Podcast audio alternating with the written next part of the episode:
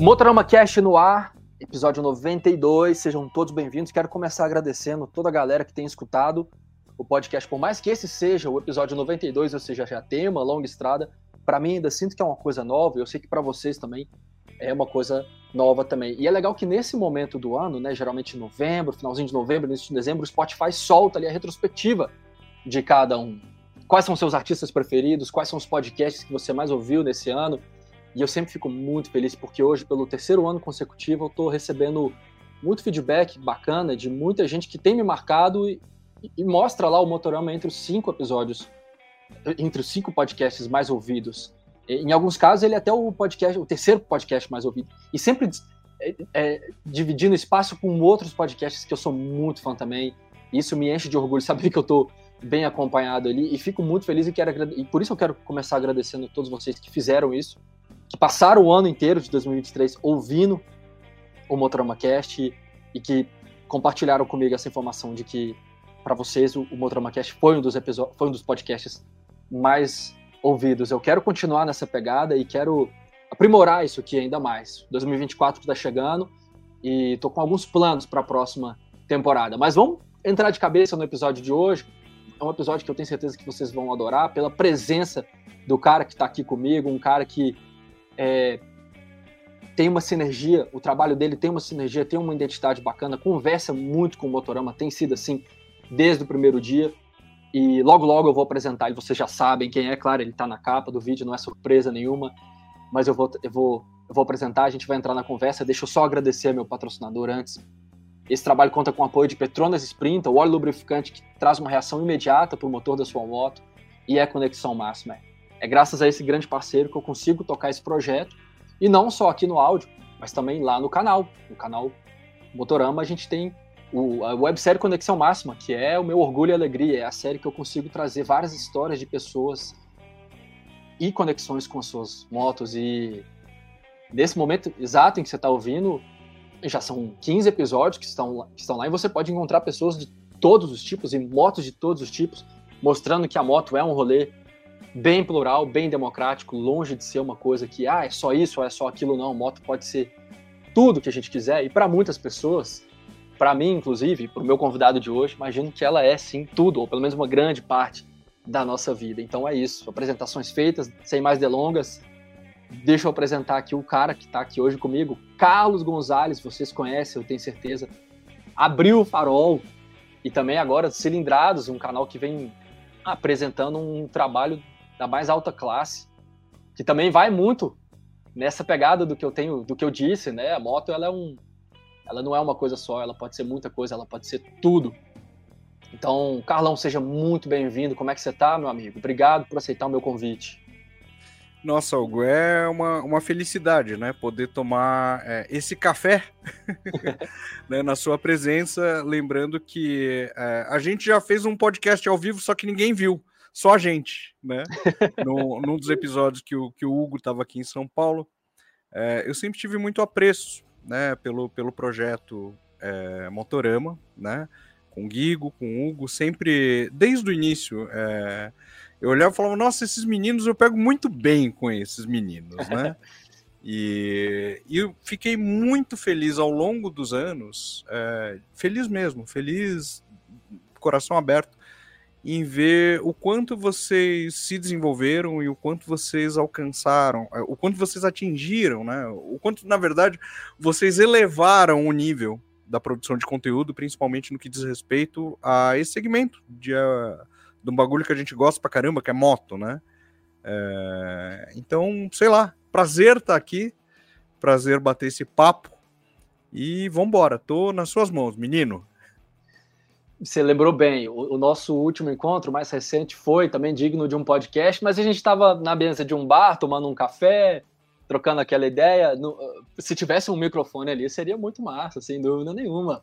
E eu acho que é, o fato de você estar aqui hoje com a gente é um pouco nesse intuito, nessa vontade de conseguir não replicar de forma alguma aquilo que foi. O que já foi, foi, foi lindo e está e tá ali para nós dois. Mas eu acho que, inevitavelmente, a nossa conversa de hoje vai trazer muita coisa nova, mas vai ter muito daquele teor bacana, aquela foi uma conversa muito da hora, como todas essas que a gente tem são, e a gente fala muito sobre moto, logicamente, é o, é o, é o nosso assunto principal, eu diria, mas vai muito além disso, vai sobre a cultura, a gente fala de, de música, eu sempre gosto de fazer várias perguntas sobre essas guitarras aí. Todo esse estúdio, esse, esse, esse estúdio de música incrementado e lindíssimo que você tem aí na sua casa, que, que quem vê os seus vídeos, a gente fica vendo os vídeos e e se perguntando, meu Deus, é sério que ele tem aquilo ali mesmo? Sim, ele tem, você tem um arsenal incrível de guitarra. Eu acho que daqui a alguns minutos a gente vai parar lá. E lembrando também que é, um pouco antes dessa conversa nossa presencial, que foi aí em São Paulo, eu tive a honra de participar de um episódio do Cilindrados, fiz uma conversa com vocês e foi um troço tão legal também que me marcou tanto, porque foi um tema muito bacana aquele que a gente propôs. Inclusive, quero deixar aqui meu convite para todo mundo que, que já acompanha os Cilindrados e que porventura não, não ouviu aquele episódio, né? Pode, você pode ouvir. Cilindrados está aqui no Spotify também, você pode acompanhar no YouTube. E porventura, se tem alguém que ainda não conhece ou que não se inscreveu no canal Cilindrados, você está perdendo tempo. Corre agora e procura saber mais sobre esse trabalho que o Carlão faz, junto com vários outros colegas, muita gente boa, e também sempre levantando temas incríveis. Bom, vou, como não poderia deixar de ser, eu, eu preparei algumas perguntas aqui e eu vou quero começar te perguntando se você se considera um influenciador. Você se identifica com esse termo ou tem algum problema com essa palavra? Problema nenhum. Na verdade, é, eu acho que essa percepção de, de ser influenciador, ela veio para mim antes do termo existir. Né? Eu lembro que no primeiro ano comigo, produzindo conteúdo audiovisual especificamente ligado à motocicleta aqui no, no, no YouTube, onde isso era uma novidade, uh, eu, tinha, eu tinha duas motos. Duas motos eram as estrelas né, do, do entretenimento que eu, que eu proporcionava às pessoas quando a internet ainda era, ainda era mato, ou um quase mato, né? E era uma Kawasaki D-Tracker, né, uma moto 250 Supermotard da Kawasaki, que foi comercializada entre os anos de 2010 a 2010, 2011, basicamente. Muito pouco tempo essa moto teve no nosso mercado.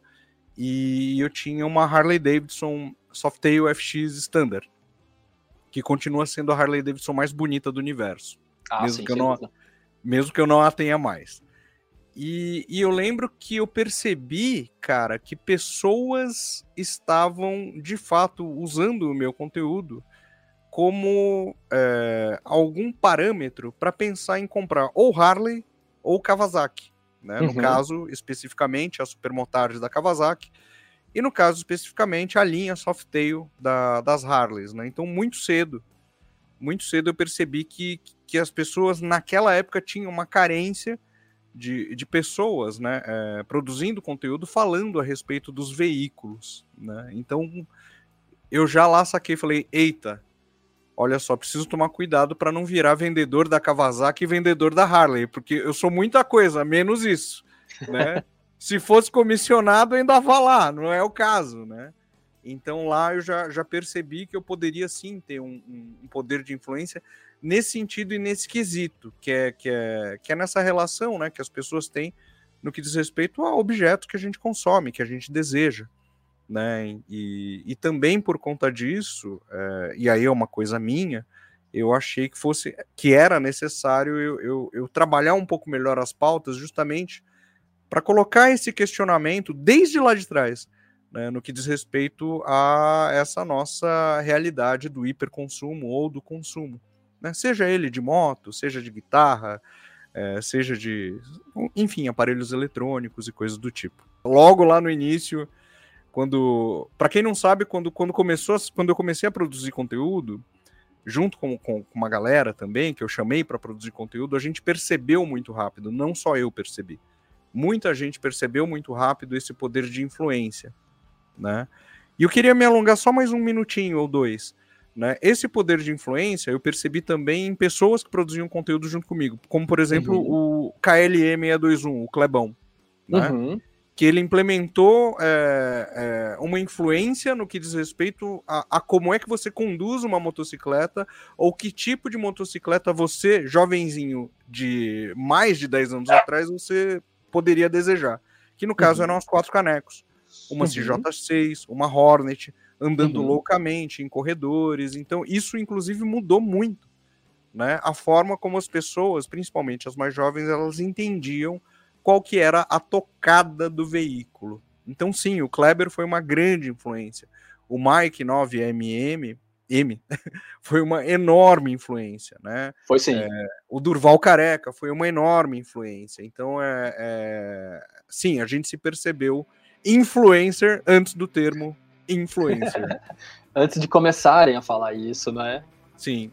Eu perguntei isso para você porque na última vez que a gente se viu, eu voltei para cá e comprei uma moto igual a sua. Então, assim, hum. se isso não é ser um influenciador, eu não sei o que que é. Pois é, cara. Não, eu fiquei, cara, eu fiquei, eu fiquei de cara quando, quando, quando eu olhei e falei, caramba! E eu fiquei de cara e fiquei muito feliz, muito feliz porque é, é óbvio que a gente espelha é, no outro é, a felicidade que você teve, né? Foi, poxa, eu espero que o Hugo seja tão contente quanto eu tô sendo com a moto, assim, que, que bom. Né? Que, que legal, fiquei contentão pra caramba. E é linda, né? A cor da, da tua, da tua Classic é linda eu, eu fico de cara porque a gente é, é tem um gosto muito parecido para motocicleta. Ao longo da trajetória motociclística de cada um de nós, acho que durante umas duas ou três vezes houveram as mesmas motos na garagem. Você tem Sim. e sempre teve a sua Lander. Sim. A Lander é uma moto que eu já tive também. Uhum. É, durante um tempo você teve uma T120, uma Triumph 1200. Sim. Eu, tive, eu também tive uma, uma, uma, uma Triumph 1200. No, no caso foi a Speed Twin. Uhum. E ali motos. É, então, assim, é, é um, é e agora a Classic 350, né? A gente tá, tá tendo uhum. a oportunidade de ter cada um tendo a sua durante o mesmo intervalo de espaço-tempo. E eu fiquei feliz porque você já tinha, você já havia me falado que um dos fatores determinantes que te fez comprar a sua foi o meu vídeo dela, e isso me encheu de alegria, fiquei muito Sim. feliz mesmo. Você já comentou isso, que eu me lembre no mínimo uma vez no seu canal. Uhum. E para mim foi, porra, se isso é demais, entendeu? Fiquei muito feliz. Esse, é como se rolasse um círculo, um círculo de, de influência que o YouTube permite. Sim. E quando a gente tava junto, e eu tava no hotel e você passou lá para me encontrar, tava com a moto, eu falei, ah, então peraí, deixa eu montar aqui na moto, deixa eu ir na sua garupa, só espero eu subir, pegar meu uhum. capacete e a gente vai junto. E foi assim que foi. E aquilo ali foi legal demais, porque eu tenho, eu tenho comigo assim, uma impressão meio certa e meio errada de que o trânsito de São Paulo ele é caótico o tempo inteiro, até porque é a cidade que eu não dorme, é isso, é aquilo outro. Só que a gente estava passando pela Avenida Paulista em um dia de semana e ali já era meia-noite, quase uma, e ali uhum. naquele horário não, não é tão caótico assim. Tem uma, tem uma movimentação, tem uma circulação de carros, mas é bem Sim. tranquilo. Sim. E tava uma noite muito da hora e tava chuvoso. E eu na garupa de uma moto, que é um, um lugar onde geralmente eu não tô, e curtindo pra caramba o rolê, estando ali com o meu brother, e a gente ia sentar num lugar da hora para tomar um negócio e trocar ideia. E aí várias coisas começaram a passar pela minha cabeça. Eu falei, olha só, essa é uma moto que eu conheço, essa é uma moto que eu já andei várias vezes, mas no entanto essa é a primeira vez que eu tô aqui sentado na parte de trás dela, eu tô tendo a oportunidade de curtir a garupa dela. E aí automaticamente uhum. já pensei na minha esposa, eu acho que essa aqui é uma moto que a Thaís pode curtir, de uhum. conforto. E aí uhum. vai, conversa vai, conversa vai, não sei o quê, pá, beleza, eu volto para Brasília pensando, cara, a Classic é uma moto que eu sempre considerei muito como uma segunda moto, desde o momento em que ela foi lançada, agora nessa versão atual, 350, no ano uhum. passado. Então sempre olhei para ela, sempre andava nela e pensando assim, cara, queria, eu quero muito ter essa moto um dia como uma segunda moto, para fazer companhia para minha outra moto. Uhum. Mas aí a gente tem que tomar cuidado, porque muitas vezes a segunda moto ela pode muito facilmente virar a primeira, e foi Sim. isso que aconteceu. Sim. Eu tô muito, tô muito feliz com a moto, do mesmo jeito que eu vejo você estando com a sua. E é uma coisa assim, de um rolê de uma simplicidade e da gente estar tá bem esclarecido com aquilo. Porque veja bem, seu caso. Você já teve uma, uma Harley que é 1600 ou 1700 o motor? Nunca sei. Uhum. Eu não cheguei a ter então, uma moto tão grande assim. Já passei perto, mas não cheguei ali nas 1600. Mas, mas mesmo assim, o que eu fiz foi dividindo sempre a metade. De 1200 eu fui para 650, cortei a metade. Agora eu cortei mais uma vez. Mas parece que a gente corta a metade do motor e da potência e dos cilindros e a diversão, ela só multiplica. A pois potência é. é. a metade, mas a diversão é o dobro. Pois e é. Aí, recentemente eu tive a oportunidade de botar a Classic pela primeira vez na estrada. E aí também era um momento que, assim como todas as primeiras vezes da moto, a gente fala, uai, peraí, a gente sabe que ela é cheia de limitação. Então eu tava assim, na estrada eu nunca fui com ela. Vamos ver como é que vai ser. Vou preparado, né? Preparado uhum. para de repente não fazer uma ultrapassagem de um caminhão, como eu fazia com a 650, enfim.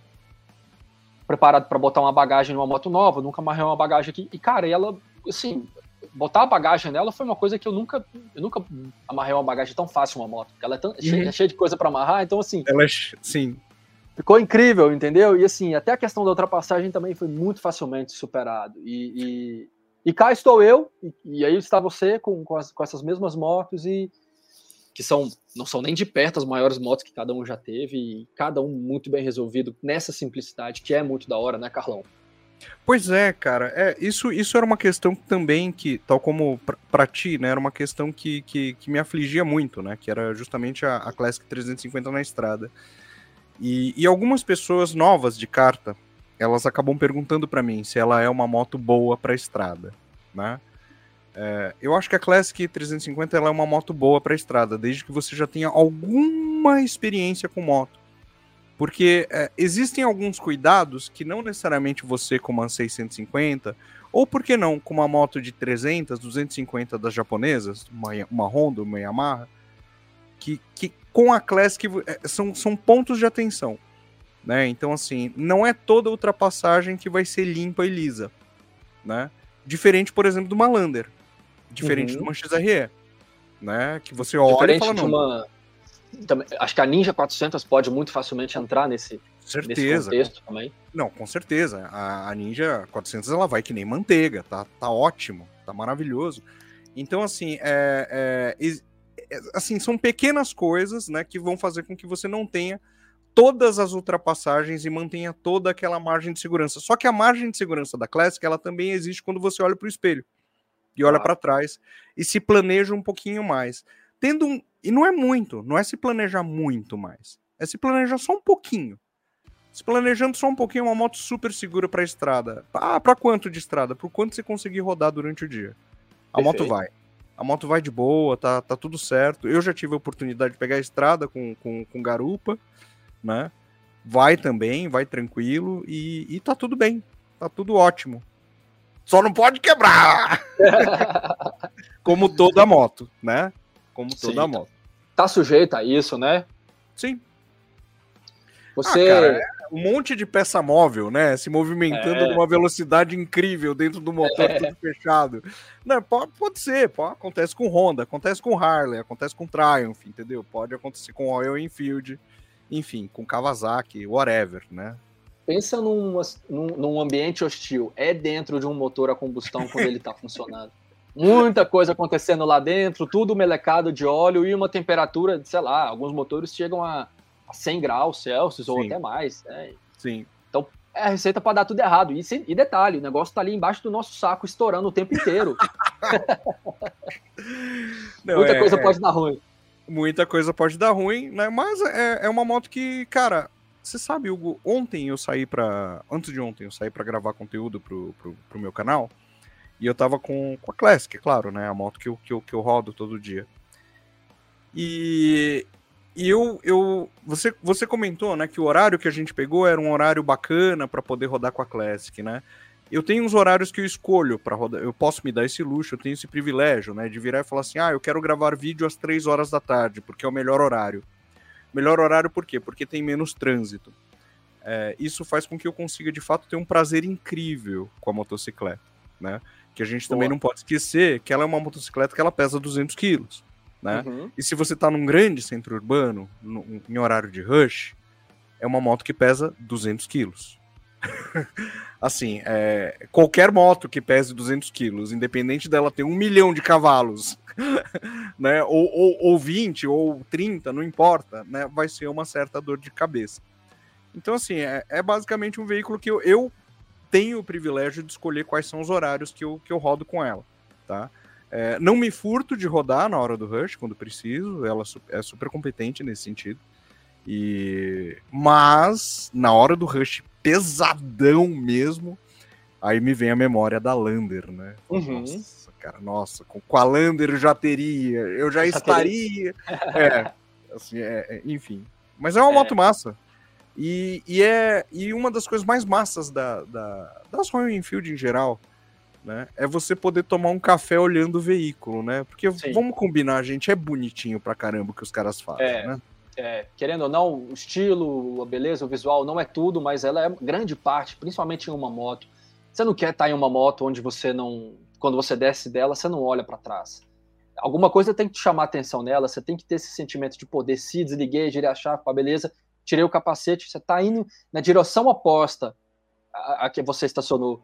Se uhum. você não olha para trás e não dá aquele sorriso olhando para ela, alguma coisa está errada. É uma...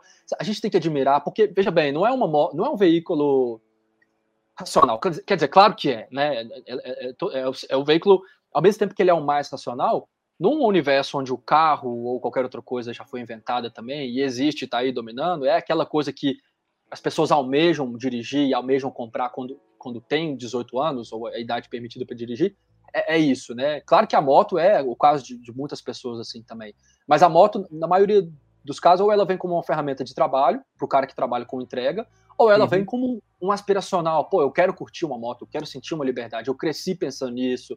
Eu cresci vendo um filme tal, onde o, o herói ou o anti-herói anda numa moto, eu acho da hora. Então ela vem muito nesse sentido também, de que a vida não te impôs aquela obrigação. Você foi porque você escolheu, você quer curtir, você quer conhecer alguém andando de moto, você quer é, participar de uma turma de enfim, curtir, ir, ir para a estrada, né? Tudo isso que você faz e que a gente faz e que aqui as pessoas que estão ouvindo fazem também ou querem fazer. Então, nesse sentido, ela não é racional. Então, ela tem que ter essa questão do aspiracional, ela tem que te levar para algum lugar, algum, algum lugar onde você almeja estar. No caso da Classic, ela é uma máquina do tempo, ela te leva diretamente para uma época em que a gente não viveu. Uhum. São décadas, décadas passadas. Sim, é, e, e, tem, tem, assim, obviamente, com, com, com, com todo, todo, todos os aspectos relacionados a licenças poéticas, né? Você vira meio super-herói quando você anda de motoca, cara. Obviamente a gente precisa. É, é, enfim, embora. É, obviamente a gente precisa levar em consideração as pessoas que trabalham com esse veículo, mas ainda assim, muitas dessas pessoas, eu conheço muitas delas que trabalham com esse veículo, elas falam, Carlão, tá precário trabalhar com isso, mas cara, eu não me vejo trabalhando com nenhuma outra coisa porque é um prazer, uhum. sabe? É, e gente, tem gente que eu conheço que tava com uma moto, moto de trabalho nova, tal, não sei o que, mas tinha aquele esquema de falar assim, cara, eu quero uma turuna com farol redondo pra Perfeito. trampar. Uhum. E o cara vai lá, se mexe e daqui a pouco ele tá trampando com uma turuna com farol redondo. E é uhum. é justamente isso, ele para, ele olha para trás, ele fala, cara, que massa, que moto legal, lembra de quando eu era criança, né? Então a, a moto, tal como você, muito de forma muito bonita, né, explicou, é, ela talvez ela nos traga de forma muito mais fácil, né, quando a gente leva em consideração aspectos relacionados a, a, a dinheiro mesmo, né? Ela consegue de forma muito mais fácil é, fazer com que você revisite em tempo presente suas memórias afetivas. Por exemplo, uma Turuna, por exemplo, uma CG Bolinha, por exemplo, por que não uma XL 125, Boa. Né? Então, então dá, dá, dá, dá para você. Assim, hoje em dia é difícil você voltar e andar no opalão do teu avô, né? Isso. Ou, ou sabe, ou num, numa, numa que você via quando você era criança, né? Mas, cara, uma CG bolinha, hum, talvez dê, cara, sabe? Tá mais fácil, né? Tá mais fácil, né? Então, e, e não é um, não, não, não é um profissional que trabalha com, com entrega de moto que eu vi fazer esse movimento. Né? Uhum. Obviamente, eles, é, esses queridos, né? Todos eles aos quais eu, eu, tenho contato, eles têm tipo dois veículos, eles têm o, o veículo que é, é, a moto nova, tal, não sei o que. Mas, cara, eu tô vendo os caras rodarem tipo 80% do tempo com, com, com as motos mais velhas, que eles uhum. mesmos conseguem fazer uma manutenção no meio de uma entrega uhum. para outra, são veículos mais simples, né? E é, e é mágico, é, é enfim, guardadas as licenças poéticas necessárias, cara, a gente vira meio super-herói andando de motoca, cara. Essa é vira é sim. Dentro do capacete a gente é um super-herói, né? Sem sim. arrogância, sem nada, não vamos passar por cima de, não é atropelando e, e, andando a 200 por hora, até porque essa não é a nossa pira, mas é, é algo consigo mesmo, é um exercício de paz interior que a gente faz uhum. consigo mesmo e, e, a moto ela é maravilhosa em vários sentidos e, e esse é um deles, né? É um troço que é super perigoso, a gente não pode esquecer, mas uhum. ao mesmo tempo é o negócio mais maravilhoso que já foi inventado pela história do ser humano, história moderna, eu diria. E ela é Sim. é uma excelente, uma excelente ferramenta de, de, de qualidade de vida. Não é à uhum. toa que tem vários entregadores que fazem exatamente dessa forma. Eles têm ali um objeto que é a ferramenta de trabalho e muitas vezes, em muitos casos, eles têm uma outra que eles deixam reservadas para o fim de semana para poder ir para a uhum. estrada. Essa ah, não, tem, tem, é tem, tem. Inclusive umas naves, assim, cara. Assim, Sim, eu, exatamente. Sabe, um, umas motão, assim, tipo quatro caneco tal, é. e, e eu acho muito massa, cara. É, né? na, na, verdade, existe um desejo meu de que isso fosse mais comum e mais possível. E Total. sem tantos sacrifícios, né? Total. Eu acho que esse, esse é o mundo ideal, é o mundo dos sonhos. Onde é. todo mundo vira super-herói, sem tantas dores, né? É, pois é. De repente a gente consegue ver no futuro mais, mais motoboys é, fazendo entregas de Meteor ou de Classic, aí eles já conseguem ter as duas coisas em uma moto só. Não sei, então é. eu posso estar falando bobeira, mas é porque é uma coisa que eu acho muito massa quando eu vou aí, é ver a quantidade de Intruder 125 sendo Sim. usada por moto Sim. fretista. Isso eu Sim. acho incrível, é uma coisa que não tem aqui, deve ter um ou outro, não me recordo de ter visto, mas em São Paulo é bem mais comum. E aí você Sim. vê uma intruder, é, acho, acho incrível, né? Porque, é claro, se a gente for comparar com uma CG, apesar do que o nosso amigo Deca diz, é que a intruder ela, ela é muito melhor que a CG, uhum. é, a gente sabe que a verdade é que em termos de manutenção, toda aquela história, não, nem, nem sempre é tão comum e não sempre é tão possível de manter uma Suzuki Intruder, uma moto que já foi uhum. descontinuada, como uma moto do batidão, da entrega, do dia a dia, onde você vai rodar milhares de quilômetros por semana. Nesse uhum. sentido, a CG ainda continua sendo insuperável, sim, eu diria. Eu queria perguntar para você também, agora mudando, fazendo uma curva violenta na nossa conversa, como é que foi o acampamento dos cilindrados, o acampalipse, meu amigo? Diz para mim. Cara, o acampalipse dos cilindrados. O acampalipse dos cilindrados, é, ele, para quem não sabe, né, é, ele começa numa live dos cilindrados, onde a gente estava falando sobre o motocamping, né? E, e sobre eventos de moto. Né? Basicamente eram, eram, eram esses temas norteadores. E eu tinha acabado de vir de um grande evento, que eu não vou citar aqui, mas era muito grande, era desses grandões. E eu voltei cheio de mágoa e cheio de dores, assim, né? Então eu voltei falando que as pessoas... né? Muito. Falei, olha, gente, as pessoas não sabem usar o banheiro naquele lugar. Né?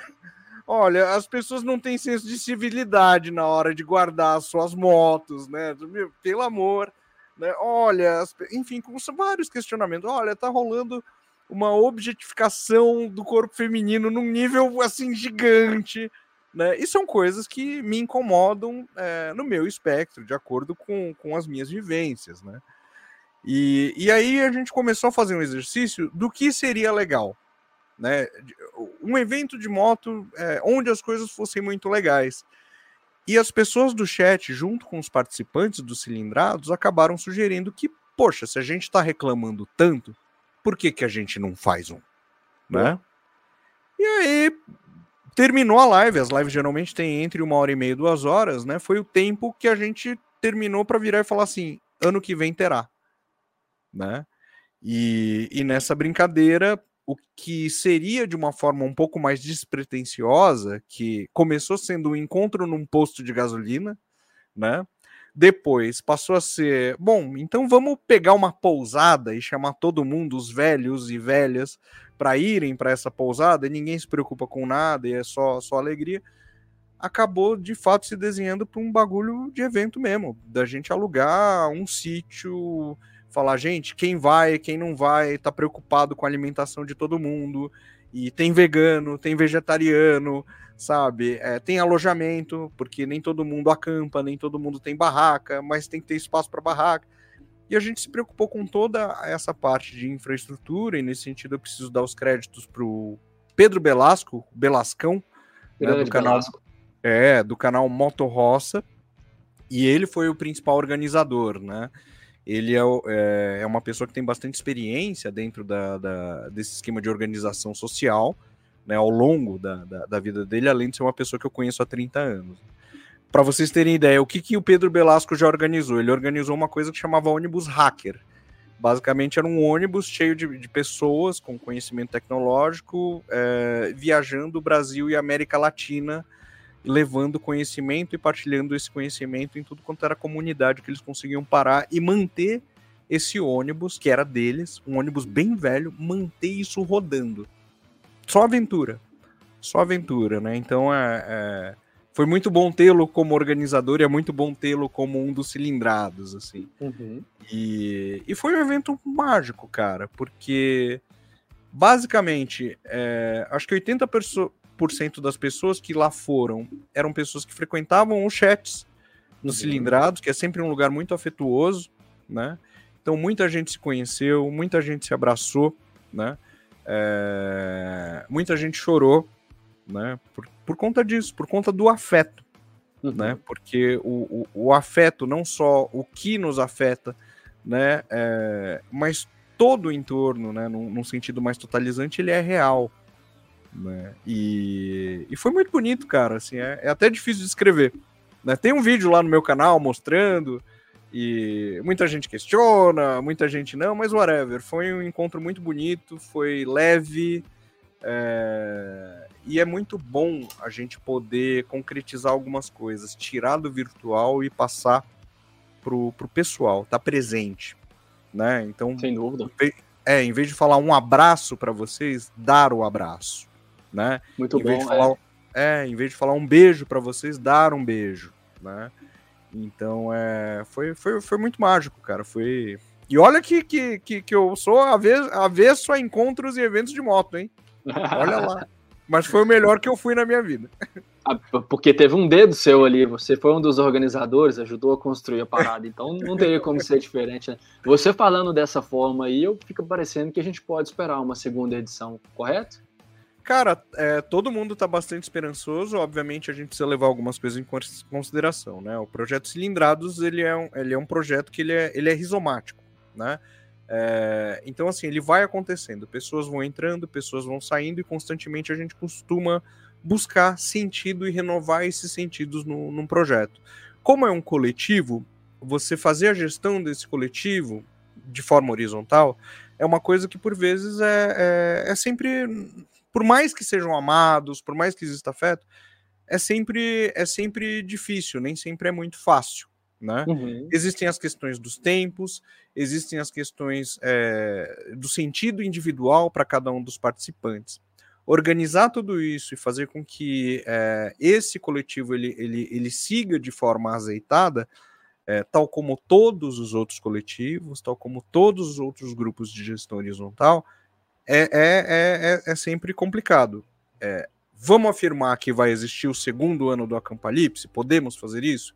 Existe um desejo, existe uma vontade, só que para isso a gente tem que continuar fazendo com que o projeto Cilindrados faça sentido para todos os envolvidos. Sim. E esse sentido, ele é renovado a cada semana, a cada mês, né? Então é, é, é nessas que a gente vai, né? É, encarando a vida e levando a vida da forma que ela tem que ser levada, né? Sem grandes uhum. projeções e sem grandes expectativas. Sim, sim, sim falou tudo, né? As expectativas, é, elas estão aí para a gente se frustrar com elas. Né? Sim, sim.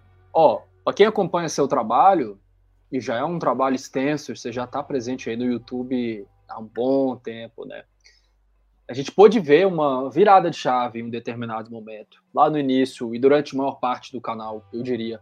É, foi um formato de vídeo, você ficou muito conhecido por fazer as motos filmagens, né? Criou os bordões, virou uma, uma, uma figura ali, uma, uma, uma, figura importante do, do YouTube de morto no Brasil. E de uns tempos para cá houve uma mudança de abordagem, e é sempre bom também uma, uma mudança de abordagem, a gente dá uma renovada no trabalho. Eu tenho certeza que, te conhecendo da forma como eu conheço, a última coisa que você gostaria na, na sua vida é de permanecer tanto tempo assim fazendo a mesma coisa. A gente tem que mudar mesmo, né? Mas eu olhando, e eu não me lembro de ter perguntado isso. É, então é uma ótima oportunidade para a gente ficar sabendo aqui em primeira mão o que foi que te levou a fazer essa mudança de abordagem, mudar o formato do vídeo, tá apenas atrás da câmera e agora tá mais à frente da câmera também, fazendo esse tipo de vídeo tão bacana que você tem feito, onde você levanta é, questionamentos muitas vezes filosóficos, fala da moto, fala assim das, das coisas mais mundanas também, de mercado e tudo mais, claro, mas levanta levanta questões muito mais profundas que isso, vai muito além da superfície, né? Eu acho isso maravilhoso e, e mais do que tudo, olhando para a gente, né? Conversando uhum. com a gente, criando esse contato, bem nesse cenário aí onde uhum. você está. Então é uma curiosidade que eu tenho do que que despertou no Carlos Gonzalez de tantos anos para trás para esse de agora, de uma, de uma leva mais recente, onde foi culminar também no trabalho do, dos cilindrados. Tá. É, é, muito louco porque quando você tem é, um tempo já de, de, de, estrada, né, produzindo conteúdo e, e, e, eu ouvindo enquanto você conversando sobre essas mudanças, eu consigo perceber assim várias mudanças ao longo desses mais de 10 anos produzindo conteúdo, né? É, eu acho que a primeira, talvez eu possa dizer, a primeira que foi do tipo, olha, o cara nunca mostra o rosto e agora ele mostra o rosto, por quê? Né? Eu não podia mostrar o rosto por conta dos projetos que eu trabalhava num, num trampo formal. Né? Eu trabalhava muito no sentido de implementação de políticas públicas, é, trabalhava muito junto às pessoas ligadas a, aos atores da, dos direitos da infância e da adolescência no Brasil.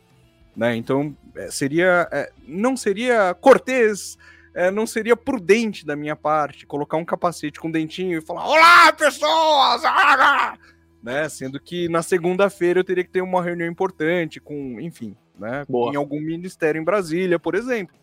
Né? Ou com algum reitor de alguma faculdade, ou com algum financiador de alguma multi ou transnacional. Né? Então eu não, não mostrava o meu rosto por conta disso. Uma vez que tenha ficado claro na minha vida que eu não tinha mais a necessidade, que eu já tinha meio que colocado de lado, né? A, a vida é feita de etapas, né? E a gente precisa estar preparado para superá-las. Né? Uma vez que foi superada esse, esse momento, esse meu momento profissional, e eu passei a, a, a ir para um outro caminho, eu falei: olha só, já dá para mostrar o rosto, né? O problema de já dá para mostrar o rosto lá atrás é assim: agora ferrou, porque eu saio da minha zona de conforto de tudo aquilo que eu sabia fazer, né? E vou ter que criar alguma coisa nova. E eu vejo que houve uma transformação não num primeiro vídeo, mas talvez em alguns anos até chegar no que para mim é o ápice da minha produção, que é onde eu trabalhava com uma música autoral para abrir o vídeo, uma música autoral para fechar o vídeo, com várias filmagens em slow motion, com um texto pausado, de introdução, com um roteiro, com cena na moto, cena comigo no estúdio. Para mim é o melhor dos mundos. O meu problema é que para produzir aquilo eu demorava uma semana, às vezes uma semana e meia para soltar um vídeo, né? E aí a gente também precisa levar em consideração a plataforma. O que, que a plataforma espera da gente? Porque você pode ter um vídeo maravilhoso, que deu muito trabalho, que foi feito com muito afeto mas se você não, não consegue soltar quatro desses vídeos maravilhosos por semana, ou pelo menos três, né? É, é, natural, dado o algoritmo da, da plataforma agora, em tempos contemporâneos, que ela comece a indicar menos, né? Tá tudo bem. Né? As pessoas que vivem nessa sociedade da informação digital, elas estão acostumadas numa profusão gigantesca de informação. Então não é só o algoritmo que faz com que é, você não seja entregue as próprias pessoas. É, é, é muita coisa acontecendo a, a, ao mesmo tempo e é natural que as pessoas não deem conta de tudo. Né? É, é então é, é, é, aceitar isso, levar isso em consideração, levar o que é material, né, em, em, em termos de causa e consequência, em consideração. Levando isso em consideração e aproveitando que eu entrei no hiato para cuidar da minha filha e fazer todo o rolê, né? E nessa minha volta, eu virei e falei: bom, Carlos, é, tem que rolar um back to, to, to basics, né?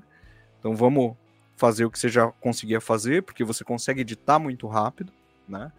É, para trabalhar com toda a sua biografia. Para quem não me acompanha, muito da minha biografia ela é partilhada em forma de entretenimento para vocês enquanto eu estou na moto. E só que nem sempre eu consigo estar tá na moto. Por quê? Mais uma vez, Sou eu que cuido da minha filha 24 horas por dia, galera. Eu acordo com a minha filha 8 horas da manhã e eu coloco ela para dormir 10 horas da noite. Sou eu que levo para a escola, sou eu que levo para o médico. Ela aprendeu a falar comigo, ela aprendeu a comer comigo. Né? Então é esse é o rolê. E, e nem sempre eu consigo estar tá em cima da moto. E aí eu falei, cara, eu vou ter que gravar em estúdio também. Uhum. Com relação a gravar em estúdio, a gente pega exemplos de vários. Aí a gente não precisa inventar roda, né? Uhum. Do tipo, a gente tem vários produtores de conteúdo que falam num estúdio ou num espaço controlado. A gente tem o Hugo, né? A gente tem o Chico, a gente tem o Daniel, né? E a gente tem tantos outros, né? Eu falei, bom, Carlos, né? Começa a usar o estúdio a seu favor também, né? E é mais uma vez é, é, é, a materialização ou a materialidade do que acontece em volta acaba ditando o que, que eu vou fazer e como Perfeito. eu vou fazer, né? E aí eu falei, bom, então eu tô no estúdio, vou falar de moto sim, né? Porque é algo que me interessa, só que minimamente eu posso falar sim de lançamento. Só que o meu canal, é, ele me permite, dado que eu tive tantos questionamentos ao longo de tanto tempo, questionar determinados aspectos relacionados a por que não o lançamento de uma Saara 300. Uhum. Questionar mesmo, né? Ou questionar é. uma cadeia de produção é, da Royal Enfield, né? uhum. né? É, então, assim, o, me permite isso. O meu próprio conteúdo, ele, ele, ele, ele, ele me faz possível que eu tenha esse tipo de, de conversa de forma muito natural, de forma leve até. Né, suscitando, mais uma vez, repetindo o termo, questionamentos por parte de quem me assiste. Isso me, me causa bastante satisfação, cara. Sabe? Quando eu vejo a galera falando assim, nossa, é, eu não sabia que o salário mínimo da Índia era de 50 dólares, né? Por exemplo. Sim. Né? E aí você fala, então, você precisa levar isso em consideração quando você pensa e sonha em ter uma planta, por exemplo, da Royal Enfield aqui no Brasil. Uhum. Sempre será mais barato produzir na Índia. Uhum. Né? Sempre. Né? Então a possibilidade disso acontecer é muito pequena. E, e isso tá dentro das minhas falas de tantos vídeos que eu falo, de tantos lançamentos ou motos que já estão aí no mercado. Sempre Perfeito. eu tento puxar algum questionamento para não ser só a moto pela moto. E eu imagino para você ter girado essa chave de passar a gravar em um estúdio não tenha sido nem um pouco difícil, ainda mais tendo em vista o estúdio que você tem aí onde você mora, né? Olha só que beleza de lugar. Esse estúdio, Hugo, muita gente. É, é, as pessoas que têm contato pela primeira vez, elas se impressionam muito, né? Elas falam, nossa! Meu, o cara ele tem tipo, meu, trocentas guitarras na parede. É uma loja. É uma é, loja de é música onde você mora. Meu, o Gigo falava isso. O Gigo falava: quando eu for pro São Paulo, vou comprar, vou comprar guitarra na tua casa. Cara. Mas assim, são, são muitas guitarras, né? Tem amplificadores tal, tem mais um, um par de equipamento aqui do lado que vocês não estão vendo. Tem que levar em consideração assim, galera. Eu sou músico desde os. Vai, desde os 14 anos de idade, né? Então, assim, dentro da minha pedaleira, tem pedal que eu comprei quando eu tinha 15 anos e ele tá funcionando até hoje. Uou. Né? Então, assim. Aposto que é tudo boss. Pra tá funcionando até hoje, tem que ser boss. Não, é um da Marshall, é um Shred Master. Ah, os, os Marshall também é tanque Sim, de guerra, né? Pode se tancar de... eles de um prédio. É, pra não falar que ele não está na minha pedaleira, ele tá um pouco, ele, ele tá um pouco aposentado porque ele é enorme. e ele tira uhum, muito espaço, é. né? E eu consigo resolver com outros pedais tal, que são, são mais fáceis de, de, de, mais fácil manuseio. Mas assim, boa parte dessas guitarras eu tenho há muito tempo. Eu tenho, assim, hoje eu tô com 50 anos. Tem guitarra que eu tenho que eu comprei quando eu tinha 19. É uma, é uma coleção de uma vida inteira, um, sim, né, um acervo. Sim. É, e, e, elas vão se somando, né? É, eu acho que todo mundo que é músico passa por isso, e com moto também. também. Às vezes você precisa vender uma moto, ou uma guitarra, ou um baixo, né? Não necessariamente porque você quer vender, mas porque você precisa. Sim. Todas as vezes que aconteceram isso comigo no que diz respeito a instrumentos musicais, eu me senti muito mal. Uhum. Então, assim, existe em mim uma tentativa de manter esses meus instrumentos musicais ao longo da vida e não vendê-los e comprá-los. Uhum. É, não é sempre que eu consigo, porque a gente vive no Brasil, né? Altos e baixos acontecem. Mas em geral, é, a boa parte dessas guitarras que eu tenho, elas têm mais de 10 anos. Né? Ou tem 5 anos, ou tem 3 anos, né? Enfim, então são. É, essa parede ela não nasceu, ela foi sendo construída ao longo, há mais de uma década, né? Uhum. E tal como os amplificadores, tal como o teclado. Esse teclado aqui, ele deve ter 20 anos que ele tá comigo. Né? E aquela bateria, essa bateria aqui atrás, que você tá vendo, Uhum. Ela foi comprada em 2009 e ela tá comigo até uhum. hoje. Né? E me serve muito bem, e funciona, e tá tudo certo. Né? Então é isso. Essa é a vantagem de, de, de, instrumentos musicais. Eles costumam ter uma vida útil muito grande, né? Dado se você é, der. É, são eternos, né? São eternos. Sim. E... Você tem, o, o, que me chama a atenção, ó, você tem muita coisa legal. Tem uma SG lindíssima ali que você estava inclusive tocando essa semana. Ah, tem sim. a Jazz Master também, que acho que é a minha favorita. Tem um Precision. Vou Sim. fazer uma pergunta cruel. Se tivesse que ficar com uma, uma guitarra só e um, e um baixo, vai, vou deixar você ficar com um de cada. Tá. O que, que você pegaria, velho? Que eu sei que eu... não é fácil, né? Tá, eu pego, eu pego essa Yamaha japonesa de 1996. Perfeito. É a guitarra mais coringa que eu tenho. É, uhum. é, ainda hoje é a guitarra que, para gravar, é, é, a guitarra que eu escolho. Ainda essa hoje. Essa é aquela, é aquela Pacífica? Essa era o nome dela? Pacífica? Não, não. Ela, não, é, né? ela, é, ela é de uma série que ela saiu, ela saiu no Japão, foi para os Estados Unidos, tomou um processo da Ibanez. Tá. Então, ela é uma série que ela é da série YG. Uhum. Tá? E saíram muito poucas unidades, é uma guitarra premium. Assim, é uma guitarra e rara, né? Pelo fato desse processo aí, deve ser ficado bem rara. Raríssima. E foi um, é, é uma série que foi descontinuada pela Yamaha. Mas, cara, é, é, maravilhosa. É um corpo é um corpo em Alder maravilhoso, com escala em ébano, uma ponte Floyd Rose de verdade. É, ela saía de fábrica com os captadores de Marzio, sabe? É um negócio de outro mundo essa guitarra. É fantástica. E ficaria com ela e ficaria com esse Precision. Boa. Né? Assim, porque. Legal. Com ele, é, com ele eu faço tudo, cara. Não, faz tudo, faz tudo, tudo. Enfim. Fiquei curioso com essa história da Ibanez processar essa, essa série da Yamaha. O processo foi por causa de quê? O desenho do headstock era a mesma coisa? Me explica, ah, você sabe? configuração das partes eram exatamente a mesma. Mesmo corpo, okay. mesma madeira de braço, mesma madeira da escala, mesmos captadores, mesmo é, O que me pegou foi de Marzio. Ibanez é muito ligada de Marzio, né? Sim, sim. E perderam. Isso também não deve ter ajudado. Perderam, né? não, não ajudou em nada. Caramba, Mas é... velho. Enfim, eu ainda tô te devendo aquela visita, né? Que eu me convidei, não foi nem você que me convidou. Eu não, me convidei. Não, enfim, é, o, o, convite é mútuo, na verdade. A, a, a, a Jazz Master tá te esperando aqui pra gente sentar e gravar um som com você tocando ela. Essa Jazz Master, é, eu tentei colocar ela num projeto de, de, de, de stoner que eu tenho agora. E, mas aí a SG acabou, acabou levando mesmo. É, acabou é, tomando o lugar dela, né? Eu acabou. nunca toquei uma Jazz Master, eu te falei, né? E depois de tudo que você me falou sobre ela, que não é uma guitarra muito amistosa, ela vai estar tá sempre querendo se sobrepor na mix, não é tão Sim. fácil de encaixar ela em todos. O que tem Sim. acontecido é que sempre que eu vejo alguém com uma Jazz Master, ao vivo, né?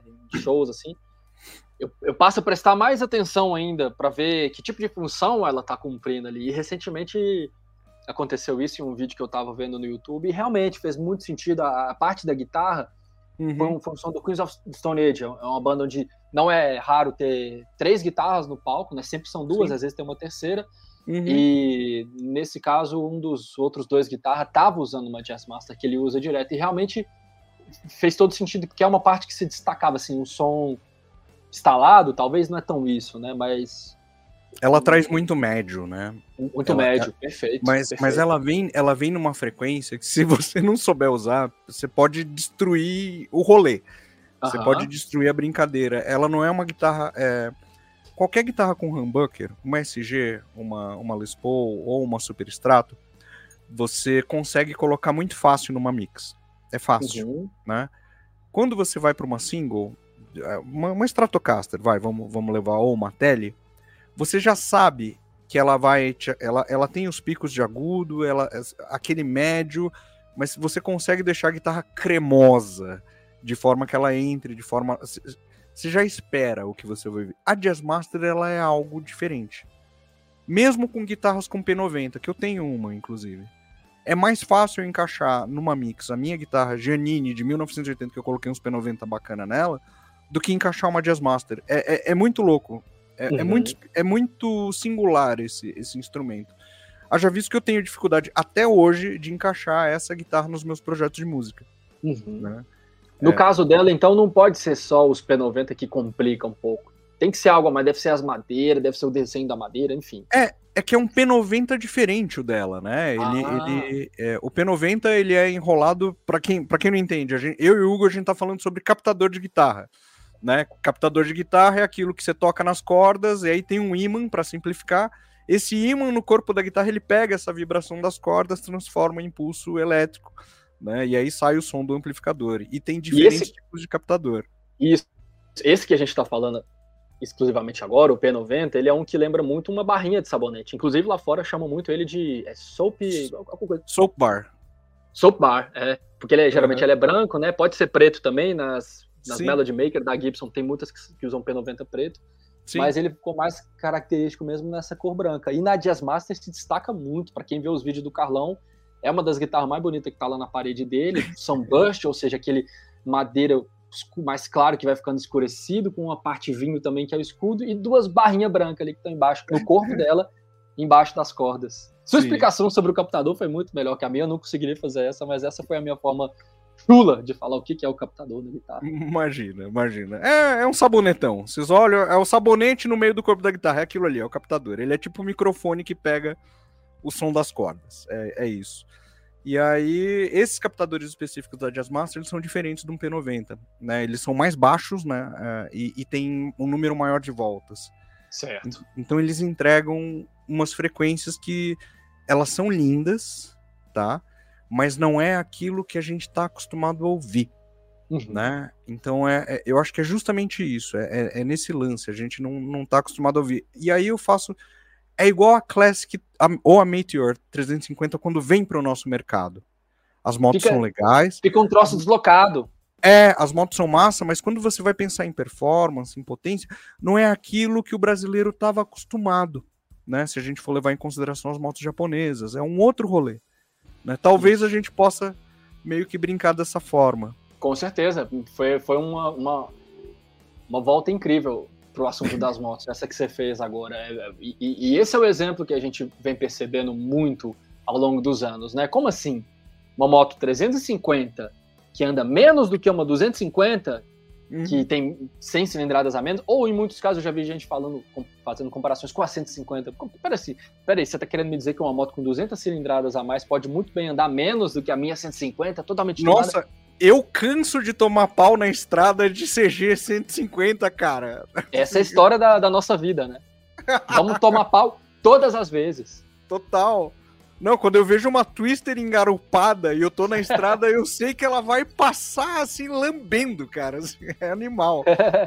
E, e tá tudo bem, né? E tá tudo bem, e é muito massa. Né? É uma mudança é... de postura, uma mudança de abordagem. Você vê isso, eu tenho certeza, e eu vejo muito também. É, é, a maravilha que é o descobrimento da parte de muitas pessoas poder é, está se deparando com um produto que é inusitado, é meio que um patinho feio do mercado, é uma Jazz Master do mercado das motos, uhum. né? Não quero nem me apegar só às motos da Royal, porque o pessoal já pesa demais na, na minha, falando que eu sou um comprado, um vendido, fico tentando. E não é, é espontâneo, eu, eu, acabo fazendo isso mesmo, porque, enfim, é, são as motos que estão na minha cabeça e também estão na minha garagem. É, Mas a a gente pode, conforme as. Desculpa, pode falar.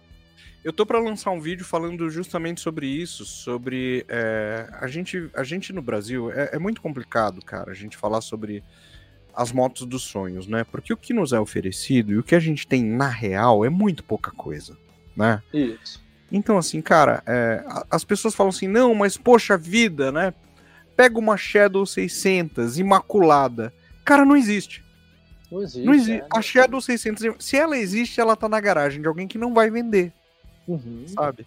Então, assim, ai, pega uma Dragstar 650 imaculada. Ela não existe, né? E o que que existe? Né? Cara, Royal Enfield existe. Isso. E assim, a gente precisa ser muito, muito sincero, assim, do tipo.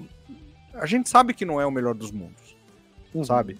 É... Tem uma série de questões relacionadas a essa marca que a gente precisa levar em consideração, né? É.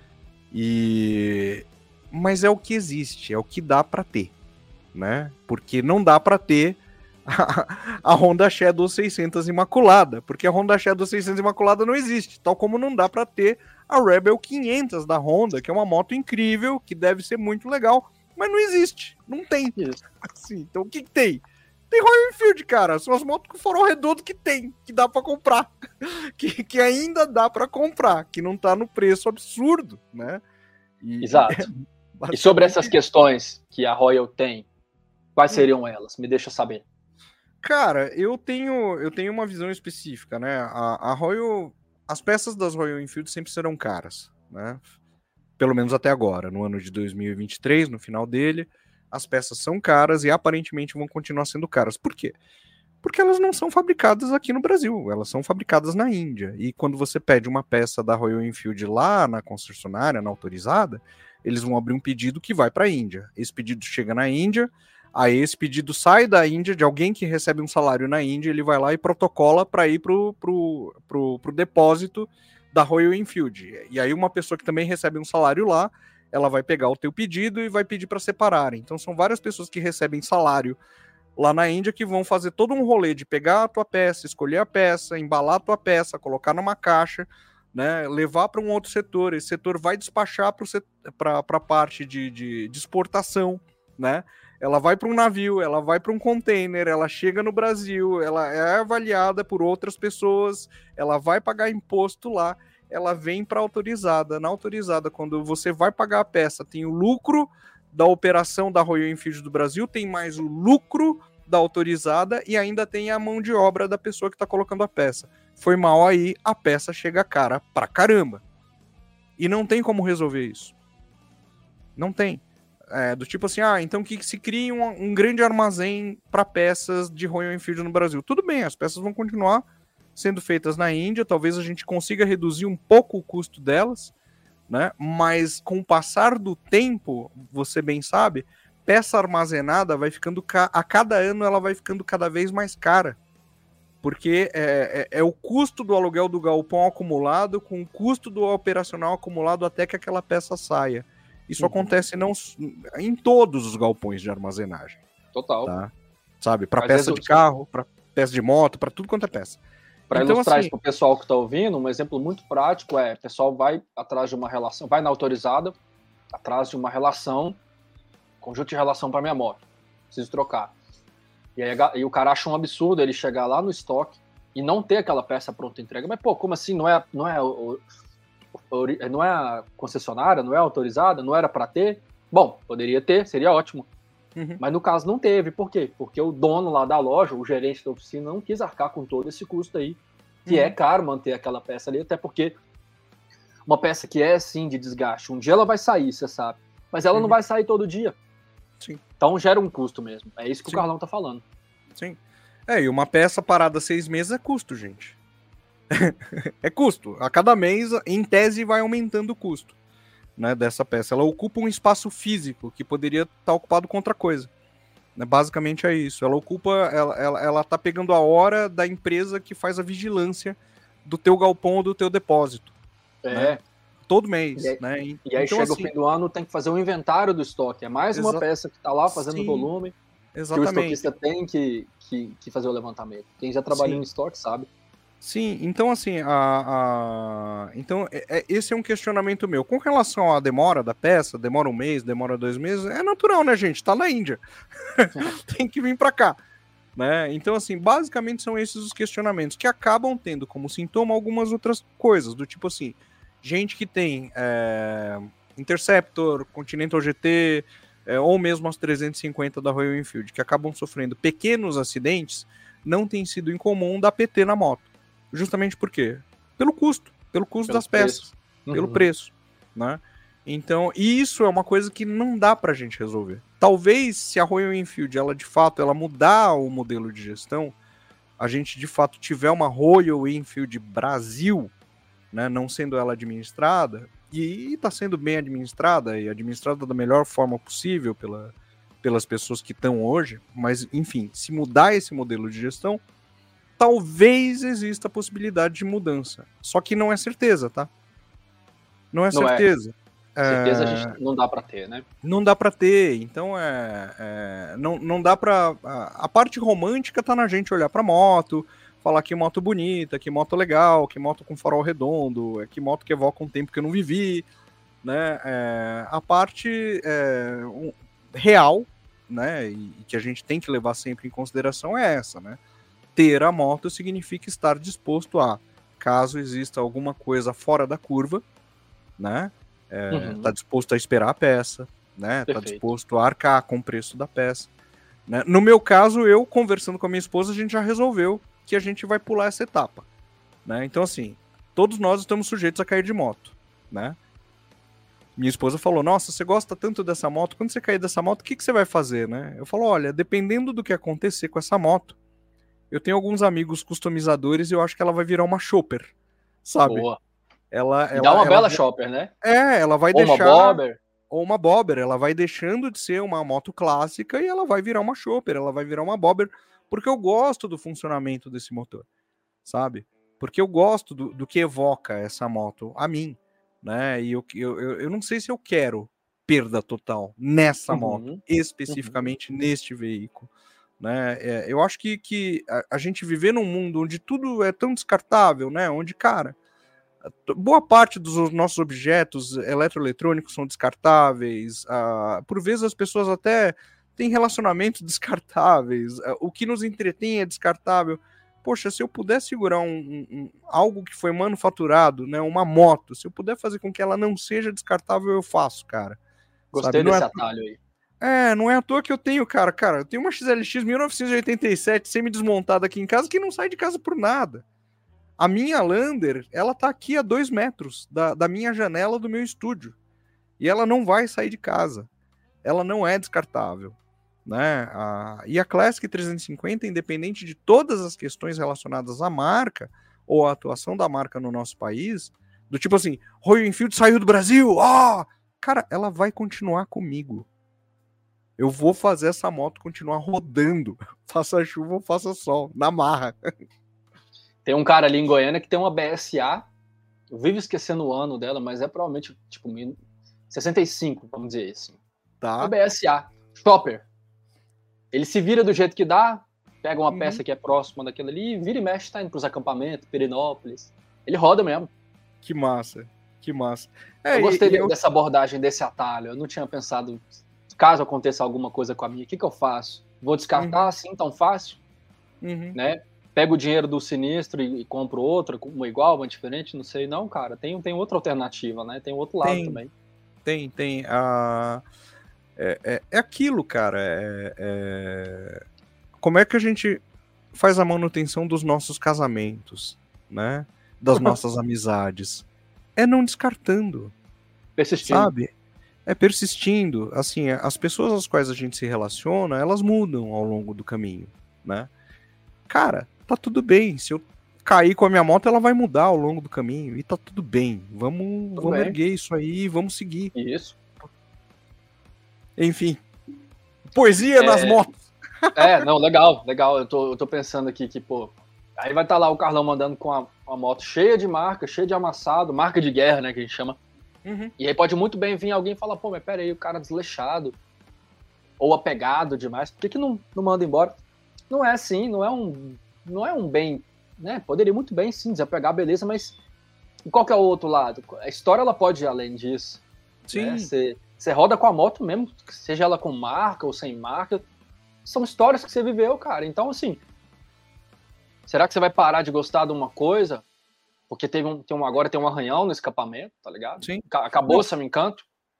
Não, para quem olha a minha Lander de perto, as pessoas não acreditam, assim. É... A, a minha Lander, Lander... É, um, é, um, é, um, ótimo exemplo disso. Sim, cara, a Lander é uma moto que ela, ela, ela já sofreu é, diversos acidentes, ela teve envolvida em diversos acidentes. Assim, pra vocês terem ideia, a minha Lander, é, em um acidente específico, eu e ela estávamos em cima de um, cap... de um capô de um gol vermelho, tá? assim, na boa. Né? E o que aconteceu de, depois disso foi a minha esposa subir na minha garupa, depois que eu estava indo buscá-la, né? Esse acidente aconteceu enquanto ela ainda não estava na minha garupa. Após eu estar no capô de um gol vermelho, eu peguei a moto, fui até a saída do trabalho dela, minha esposa subiu na garupa, eu vim rodando com a moto, uh, alinhamos novamente as bengalas, né? Não chegou a entortar, mas saiu um pouco, né? Do, do, do, do prumo das mesas, né? Uhum. A gente alinhou as bengalas e continuou com as bengalas originais até hoje. A moto tem vários ralados. É, eu fiz questão de colocar farol redondo, gradinha de XLX e o caramba 4 e, e, e tá tudo bem. Né? Uhum. Quando eu olho para minha moto, eu falo assim: parte da minha história tá nela. Né? A Lander, ela foi o principal veículo do meu núcleo familiar, cara, durante quase 10 anos. Era do tipo assim, ou é a Lander ou é a Lander, é o principal uhum. veículo, cara. Como é que eu vou pegar uma moto dessa, tá ligado? E anunciar no Web Motors, anunciar na, na, no OLX da vida? Não tenho coragem. Não tenho coragem. Exato. Né? Não deixa de ser fascinante toda vez que eu, eu, eu eu vejo isso de você e penso, pô, uma moto 250, uma moto, né, Yamaha, cara. É, a moto que você é, a essência dela tá, tá, muito mais latente em você do que foi com a Harley, do que foi com a Triumph. Uhum. Que é essas sim motos que são objetos de desejo por muitas pessoas. Sim. Tem as sim. pessoas que sonham com a Lander também. Eu até tenho, tenho uma, eu sonhava. Era uma moto, era uma moto dos meus sonhos. Uhum. Eu pude lá, realizei o sonho e vivi o sonho. Beleza. É, então é muito louco isso. A gente não precisa do ter o maior, o mais caro, o mais luxuoso. É uma palavra que nem condiz com a, realidade da maior parte de nós, né? Luxo. E, no entanto, você, um cara que já tem todas essas motos, se vê hoje. Qual é a moto que está aí, permanecendo aí ao longo de todos esses tempos? Sim. Qual é a moto sobre a qual você falou tudo isso que você acabou de falar? Não foi a pois Triumph, é. não foi a Harley, foi a Lander. Pois cara. é. Pois é. Tá aí. Todas é, essas e... já foram embora. Sim, é, e a Lander é, é, aquilo, né? A Lander, ela, ela, ela fica justamente. Cara, até hoje, quando me perguntam, de todas as motos que você teve, ou por que não, né? Teve a oportunidade de rodar. Qual, qual é a moto mais legal? Assim, eu, eu não titubeio. Eu, eu falo assim, até hoje é a Lander. Uhum. Por uma série de questões. Porque é uma moto que eu sei que se ela terminar em cima do capô de um carro, eu vou meio que bater a poeira da moto, eu vou subir, eu vou continuar rodando, eu vou chegar onde quer que seja. Uhum. Hugo, a gente tá conversando aqui, é uma moto que se eu trocar o óleo dela agora, eu vou virar e falar assim, bom, eu vou para Ushuaia agora, e eu vou, e eu volto né? E é uma moto que tem aí mais de 10 anos. Né? É, é uma moto que eu olho para ela, ela é do jeito que eu queria que ela fosse. Né? E, Olha que legal. Quanto é raro é, isso, né? É, com as alterações que eu fiz, que, que não foram nada grandes, assim. Eu coloquei uhum. um farol redondo na frente, uma grade XLX, para evocar uma memória afetiva, né? E, e, e, todos os ralados dela, para mim, fazem todo sentido do mundo. Eu fiquei muito triste quando eu tive que trocar a capa do banco dela, que tava toda cagada. Eu adorava olhar pra aquela capa de banco cagada. Mas enfim, tem que trocar, porque senão come espuma, zoa tudo. Então... É, exato. Mas, é, mas é, é para mim, assim, é, eu falo para todas as pessoas que eu tenho essa oportunidade que perguntam, assim, o veículo da minha vida é uma moto japonesa feita no Brasil, monocilíndrica, né, trail, né, que uhum. é uma, uma Yamaha Lander, assim. E o pessoal fala, ah, e a Classic? Cara, a Classic é legal pacas, cara, é divertida. Assim, é divertidíssima. Tô curtindo um monte, né? Espero Pode que ser. a Classic seja uma nova Lander lá na frente, Isso. tal como é a minha XLX, que eu mantenho aqui no meu estúdio até hoje. É isso, né? A Só gente... o futuro vai dizer se a, se a Classic vai chegar tão longe na sua mão quanto a, a Lander tem chegado. Sim, mas Vou falar eu, nisso, você. Eu, eu lembro de você ter comentado, e até você, você já postou isso também, sobre alguns barulhos que você escuta nela, na Opa. classe. Você já chegou a desvendar esse mistério? Eu fiquei curioso também para saber o que, que, é. Cara, eu, eu, eu não estou muito preocupado com esse mistério, assim, né? Esse mistério, ele, ele acontece, são barulhos diferentes dos barulhos das motos japonesas e, por que não, moto americana, moto inglesa, que eu já tive a oportunidade de ter, é, que são barulhos que estão, pela minha percepção e pela minha experiência enquanto mecânico de moto, eles muito provavelmente eles estão tendo um diálogo, uma pequena conversa com, com, com o Virabrequim, tá? É, é, mas assim, eu não posso afirmar. Não posso. Eu, eu poderia afirmar se eu desmontasse, né? É, eu percebo que tem um lance de válvula que não tá, não tá plenamente ajustado, precisa ter um ajuste de válvula, né? Deixa eu ver o que mais. Eu percebo que tem um barulho numa aba de um farol tá fazendo um zumbidinho lá, né? E, e, é isso, são, são barulhos estranhos e diferentes. Existe também uma preocupação minha relacionada à temperatura de funcionamento desse motor, né? E, e, nesse sentido, num futuro, quando a moto não tiver mais em garantia, eu vou tentar e vou querer, na verdade, fazer algumas experiências relacionadas a manter esta moto. Né? Uma delas é fazer com que exista um fluxo de ar um pouco maior, entrando para o motor. Né? Outra delas é eu, eu tenho desejo né, de fazer um remapeamento né, para que para quem não sabe, né, a gasolina que é injetada na câmara de combustão, ela também serve para é, resfriar o motor. Acreditem se quiser. Né? Então, assim, a gente vai perder um pouco de autonomia, mas minimamente eu consigo manter a, a temperatura minimamente mais baixa. Né? É, Mas o que, obviamente... que pega? O, o, calor te incomoda um pouco? Você acha eu percebo. Calor... Então, eu percebo que quando a moto ela esquenta demais, né? Ou quando ela chega no, no, no que seria a temperatura de funcionamento legal, é, esses barulhos eles vêm com, com mais força. A moto ela, ela, ela, ela fica um pouquinho mais quadrada, principalmente no sentido de, de barulho mesmo. Né? Na mão aqui tá, tá, quando eu dou o acelerador tá tudo bem, tá tudo certo, ela responde, mas ela, ela fica um pouco mais barulhenta, né? Então acho que são algumas coisas assim, só para ver, para ver se uhum. melhora, né? Tem uma outra coisa que eu acho que pode ser que melhore também, é, e isso eu já posso começar a fazer agora, é, é mudar o óleo, né? E sair do semissintético e ir para o sintético, né? Uhum. Porque ele vai manter a viscosidade em alto, numa, numa temperatura mais alta, né? Ele, enfim, vamos ver como isso acontece. É, é, é uma brincadeira, é, é a parte fascinante de você ter um veículo e de ir conhecendo o mesmo, né? É muito fácil avaliar uma Lander, é muito fácil para mim avaliar uma Phaser, é muito fácil avaliar uma XRE 300, uma CB 300, né? Ou mesmo a, as novas 300 da Honda com refrigeração líquida, é tranquilo, é de boa, né? Agora, avaliar uma Royal Enfield está sendo uma descoberta, é um namoro, né, gente? A gente vai, vai descobrindo, né? Olha só. Essa é a primeira tem... que você tem, né? Primeira é a primeira. Sua. É, isso, exatamente. Né? E, e, tem sido uma caminhada massa. E o que a moto me possibilita, por isso que eu não estou preocupado, cara. Assim, é... Primeiro que eu tenho a noção e a ciência de que, cara, todo veículo quebra, tá ligado? É, é, é, a gente não quer que seja o nosso, tá? Mas todo veículo vai dar um BO, né? Uhum. Eu ainda tô coberto por uma garantia que me deixa relativamente confortável, né? Então eu tenho o privilégio de ter comprado essa moto zero, enfim, que bom, né? E então tá tudo bem, Tô rodando, né? Obviamente, quando chegar na próxima revisão, eu vou relatar todas essas questões, né? É, existe o risco do mecânico virar e falar para mim: não, ô Carlos, esse barulho é o barulho da moto mesmo, né? E tudo. Não Tem grandes poder, chances.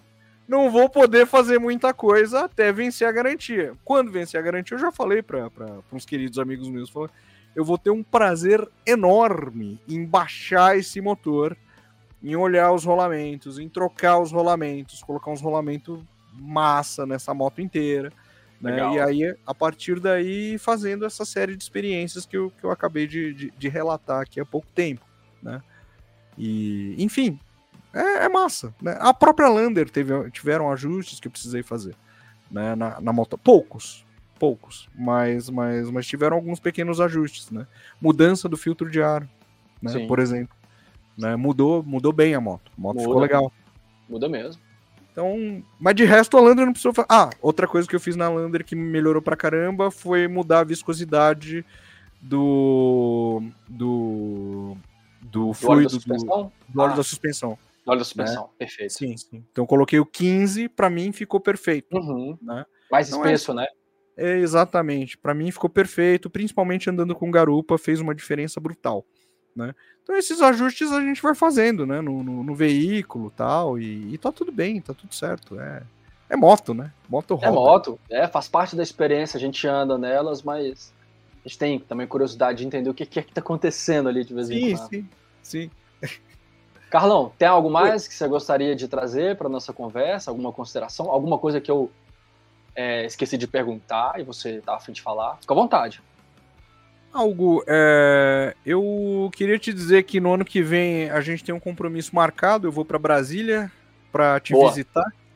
Por né? favor. Tal, tal, como eu tenho vários compromissos marcados. Acho que ano que vem é um ano que eu vou tentar fazer algumas viagens e para mostrar as motos dos meus amigos, né? É Boa. É legal mostrar é legal mostrar moto de amigo, assim, falar, ah, por que, que você escolheu essa moto? Ah, eu te ajudo nisso se você quiser. Não que você precise da minha ajuda, mas se quiser, eu tô aqui. Preciso da tua ajuda sempre, meu querido. e aí, e nessa brincadeira aí para Brasília, é, é, necessário. Primeiro que eu já fui muito para Brasília, é uma cidade que eu gosto. Né? Você vem muito a trabalho, né? Sim, por 10 anos eu, eu cara, pelo menos um, umas duas vezes por mês eu tava aí em Brasília, né? E então é uma cidade que eu sinto falta, inclusive. Não né? gostava, achava, achava massa Brasília.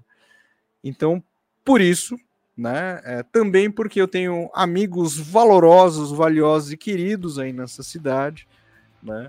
Mas também Mandar um grande uma... abraço aqui pro André, Andrezão, rolê mais ah, longo. Ah, sim, seu o André. grande amigo, seu fã. Sim, sim.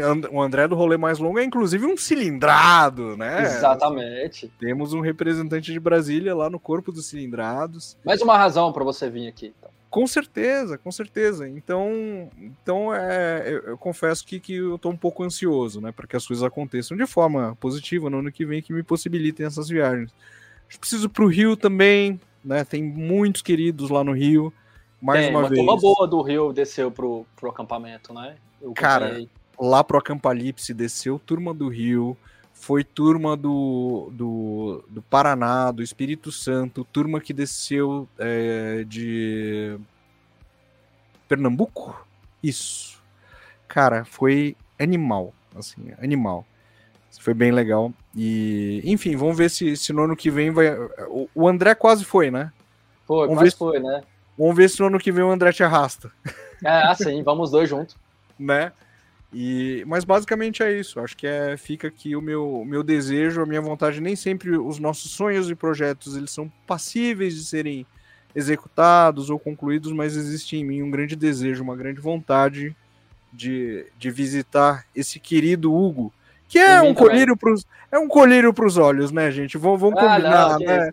Ah, o podcast é bom porque ele é até um. Não obriga ninguém a ver a nossa cara, né? Ninguém precisa ver a nossa cara. Besta. Mas enfim, é, no mais, considerações. Querido, que prazer estar aqui batendo esse papo com você. Carlão, É. obrigado. Obrigado pelo seu tempo, por compartilhar todas as suas experiências. Imagina, imagina, sou eu que te agradeço, porque essa, esse lance da gente produzir conteúdo de moto não é uma coisa é, individual, né? A gente precisa pensar nisso como sendo um grande coletivo mesmo, né? Sim. onde a gente está junto. É, da mesma forma que eu alimento uma galera, você alimenta uma galera e tantos outros produtores de conteúdo mantém essa galera engajada, é, pensando em moto, é, querendo viver experiências com moto. É, é um grande coletivo mesmo, né? E, e eu que te agradeço, agradeço você, agradeço também o Guigo. Aliás, o Guigo tá com um canal massa agora, né? Lá em Tá. dos rolês tem um né? É, Guigão tem um canal, agora tem ele vivendo em Nova York, e ele tá sempre presente aqui também. Sempre foi assim e sempre será. Né? Se não fosse ele, eu não tava aqui. E se não fosse ele, você não tava aqui também, porque não ia ter isso aqui. Então, é, para sempre ele, ele vai estar aqui com a gente também. Sim, sim. É, aí faz com que meu rolê seja mais longo, né? Óbvio, um dia eu vou ter que ir lá para Nova York pra, pra visitar É. meu irmão aí, caramba. Enfim, esse pessoal que escolhe morar longe. Mas Uma é ótima isso, desculpa para ir lá, né? não é? Mas enfim, Hugo, eu, eu te agradeço muito não só pelo convite, mas eu te agradeço, cara, por toda a tua dedicação e pelo teu trampo aqui no YouTube, criando entretenimento de qualidade pra galera, sabe? É, tentando, cara, é, buscar sentido é, nessa construção da história do, do, do Motorama, assim, é muito bonito ver essa trajetória de vocês, é, é muito bonito ver é, a- o quanto é, você chegou longe o quanto ainda vai continuar trilhando por esses caminhos.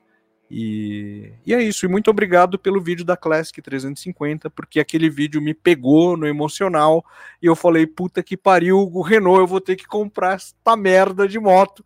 Valeu. obrigado, meu irmão. É nosso, tá lá para sempre, pra gente poder curtir, se divertir assistindo aquelas cenas.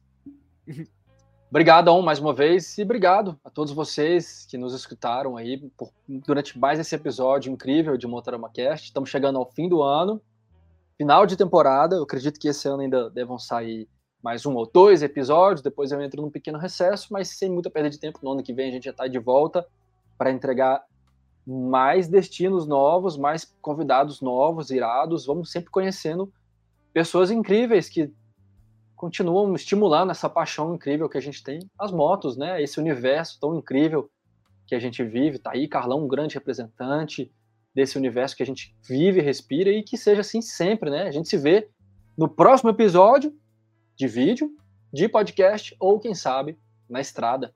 Valeu, galera. Obrigado.